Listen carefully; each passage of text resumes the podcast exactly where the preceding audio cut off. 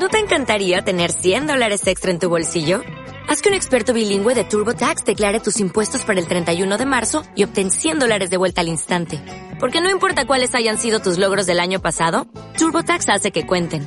Obtén 100 dólares de vuelta y tus impuestos con 100% de precisión. Solo con Intuit TurboTax. Debes declarar para el 31 de marzo. Crédito solo aplicable al costo de la presentación federal con TurboTax Full Service. Oferta sujeta a cambios o cancelación en cualquier momento.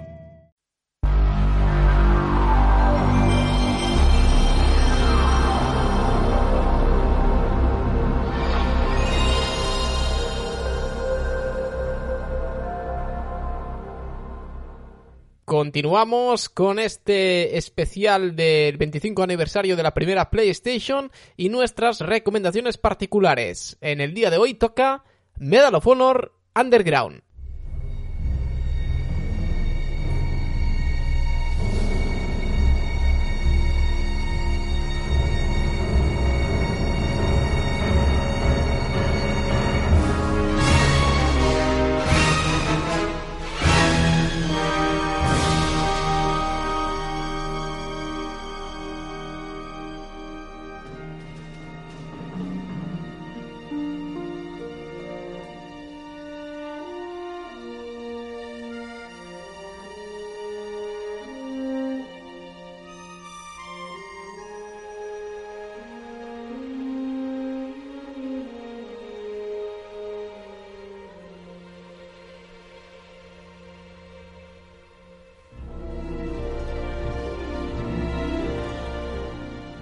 Muy probablemente lo primero que llama la atención de esta, de esta magnífica saga que como es eh, Medal of Honor en general y por supuesto de esta Medal of Honor Underground, esta entrega en particular, sea precisamente la banda sonora, tan cinematográfica, tan, tan especial, ¿no? Porque al fin y al cabo había habido hasta aquel entonces realmente muchos juegos de este tipo, muchos shooters en primera persona incluso algunos juegos que habían tratado de alguna manera la Segunda Guerra Mundial, ¿no? El propio Wolfenstein, aunque fuera de una forma muy diferente, lo, lo trataba. Pero aquí era un poco la idea de hacer eh, una de esas películas míticas de la Segunda Guerra Mundial, de acción bélica, convertir eso en un videojuego. ¿Cómo sería realmente? Pues bueno, eh, eso es eh, una, una buena idea, ¿no? Un buen concepto que después aquí yo creo que se se transmitió de forma prácticamente perfecta. Por supuesto, tuvo mucho que ver el que este juego estuviera desarrollado por, por DreamWorks. Eh, y por supuesto, el que estuviera mm, ahí metido eh, el propio Steven Spielberg. Lo cual, pues no siempre, no siempre es posible, ¿no? Y hablando de la música, el compositor era Michael Giacchino, que por supuesto muchos conoceréis por haber sido también el compositor de tantas y tantas películas y series importantes y no solo de carácter eh, bélico. Es un crack también en ese sentido para ambientar. Pero el juego, como decía, quiere ser mucho más realista, en el sentido de como lo es una propia película, ¿no? Quiere meternos de lleno en la acción a través de escenas que realmente sean impactantes, en este caso, pues es un juego que estaba muy, eh, muy enfocado a lo que después, posteriormente, vimos también con sagas como Call of Duty, ¿no? Eh, cosas que cuando están programadas para que cuando tú pases por el lado pasen cosas, que explote algo, que, que, aparezcan unos soldados. De manera que si tú mueres, volver a jugar es ensayo-error al final. Eh, los personajes vuelven a hacer lo mismo, todo está expuesto de la misma forma. Pero, pero, y esto es un detalle importante, sobre todo en aquella época, estamos hablando de un juego del, año 2000 y en consolas, porque en PC también era un género, digamos, mucho más mm, prodigado, pues evidentemente mm, tiene mucha importancia destacar eh, la inteligencia artificial que tenían los, los enemigos y, en general también de la propia dificultad en este título. Por un lado, porque, como digo, aunque estuviera todo muy scriptado, aunque realmente pues los enemigos aparecieran en un mismo lugar y demás, después eran capaces de, tener rutinas o patrones, mejor dicho, eh, en función de cómo tú abordaras el combate, ¿no? De manera que podían pedir eh, ayuda de otros, eh, hacerte pequeñas emboscadas, mm, se comunicaban, lo cual a nivel sonoro, aunque luego a lo mejor tampoco tuviera una gran importancia jugable, a ti te daba la sensación de que sí, era muy inmersivo en ese sentido. Y después también, porque era más, más videojuego, más retro en ese sentido, eh, en el hecho de que quería ser más realista no tanto en los gráficos, sino en lo que sería la propuesta. Y en este caso, esto se traducía en el hecho de que si tú te, estaban eh, disparando, perdías vida, tenías una barra, y si esa barra llegaba al final, te morías y había que repetir. Aquí no habían esos checkpoints cada tres pasos, sino que aquí había que conseguir mm, pues, objetos que reponían esa vida perdida, ¿no? Que, objetos de curación como los puede haber en un plataformas o como, como puede ser una poción en un Final Fantasy. Y eso es algo que después, años más tarde, cuando se impuso un poco la, la tendencia de que los videojuegos pues ya tuvieran el respawn típico y estas historias, eh, pues había mucha gente que lo criticaba porque quería eh, ese sistema que Medal of Honor de alguna forma también implementó, porque no es el único, evidentemente Doom lo ha hecho y tantos otros, pero sí que es verdad que en juegos más modernos y con un estilo, como decíamos, más realista, más enfocado a, algo histórico, a un conflicto bélico, pues es de los que lo hizo primero y eso tiene también un mérito enorme.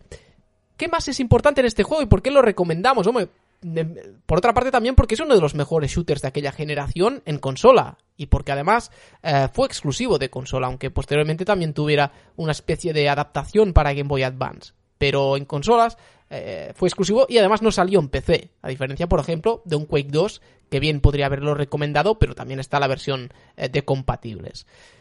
Más cosas. Bueno, pues yo creo que es muy interesante comentar que cuando hoy en día, más recientemente, mucha gente ha alabado mm, que, por ejemplo, la saga Battlefield eh, pusiera a una mujer en portada, siendo un juego, digamos, de guerra o un juego eh, de acción bélica, se dijo pues que era algo como muy revolucionario. Pues en realidad, en el año 2000, mucho antes, Medal of Honor Underground ya tuvo a una mujer como protagonista del juego y apareciendo en portada.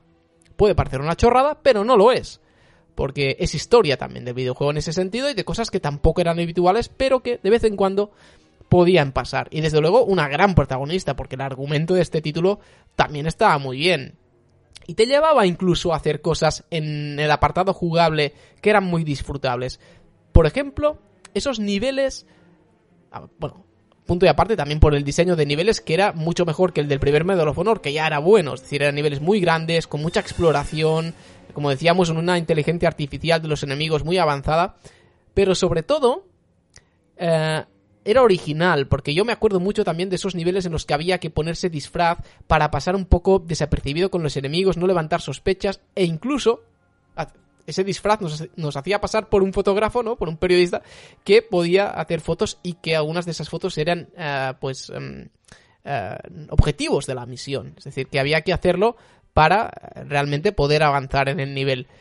Eran pequeños detalles, como algunas batallas que había también contra tanques y cosas que en aquella época en consola tampoco se habían visto de ese calibre, pero que aportaban también eh, muchísimo.